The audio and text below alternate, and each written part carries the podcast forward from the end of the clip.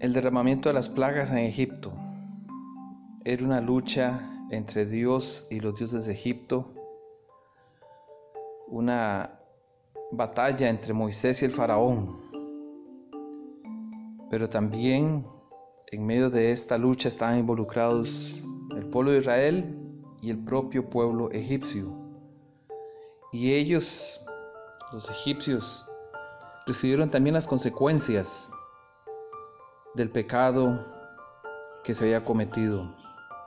En el capítulo 1, versículo 13 se dice que ellos impusieron, y si no todos, muchos de ellos, servidumbre al pueblo hebreo. Más adelante en el versículo 22 también se declara que ellos fueron invitados por el faraón a lanzar a todos los primogénitos hebreos al río Nilo.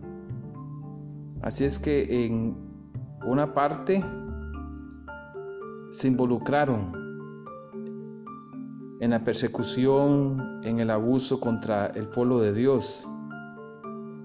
Y es por eso que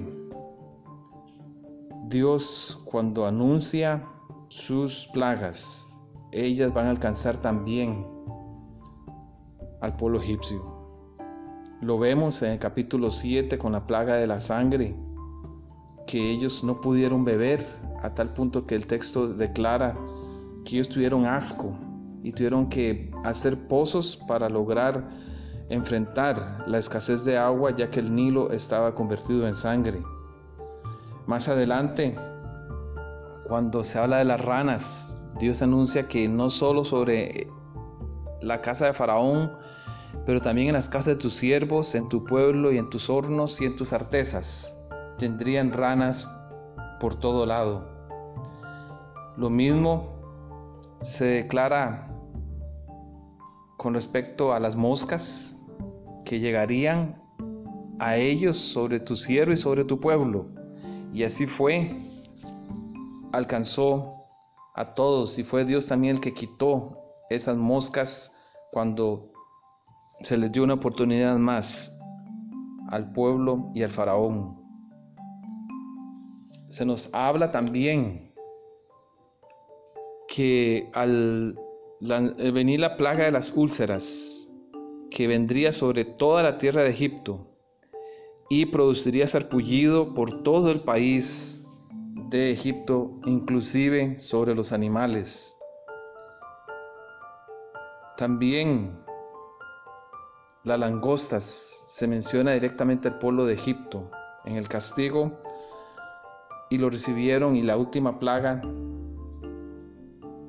la de los muerte de los primogénitos, todos los egipcios sufrieron esas consecuencias. Fueron momentos difíciles, momentos de sufrimiento y lo que Dios estaba haciendo era castigando a cada uno conforme a sus obras y haciéndoles entender que debían liberar a su pueblo.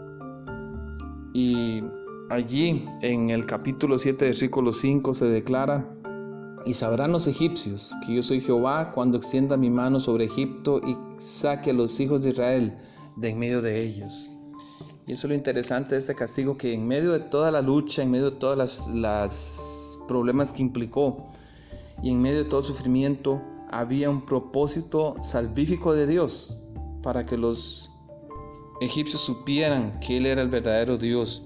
Más adelante en el capítulo 9, versículo 14, dice, porque yo enviaré esta vez todas mis plagas a tu corazón, a tu, sobre tus siervos y sobre tu pueblo, para que entiendas que no hay otro como yo en toda la tierra.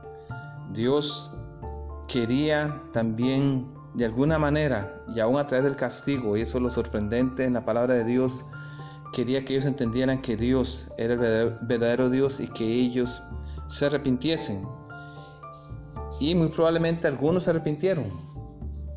Y algunos salieron, algunos los dejaron ir y al final el texto dice que los egipcios no solo los apremiaban, sino que al final en el versículo 39 dice, porque los al echarlos fuera los egipcios, llegó el punto que ellos hasta le pidieron al final que se fueran y los echaron. Lo sorprendente de todo esto es que en medio de todas estas luchas y en medio de la muerte de los primogénitos y la huida presurosa, Dios declara en Éxodo capítulo 12, versículo 48, mas si algún extranjero morare contigo y quisiere celebrar la Pascua para Jehová, será circuncidado todo Aarón y entonces la celebrará y será como uno de vuestra nación, pero ningún incircunceso comerá de ella. Ellos están invitados a unirse con la condición, como cualquier judío y como cualquier creyente, que aceptaran el mandato de Dios. La salvación se ofrece a todos.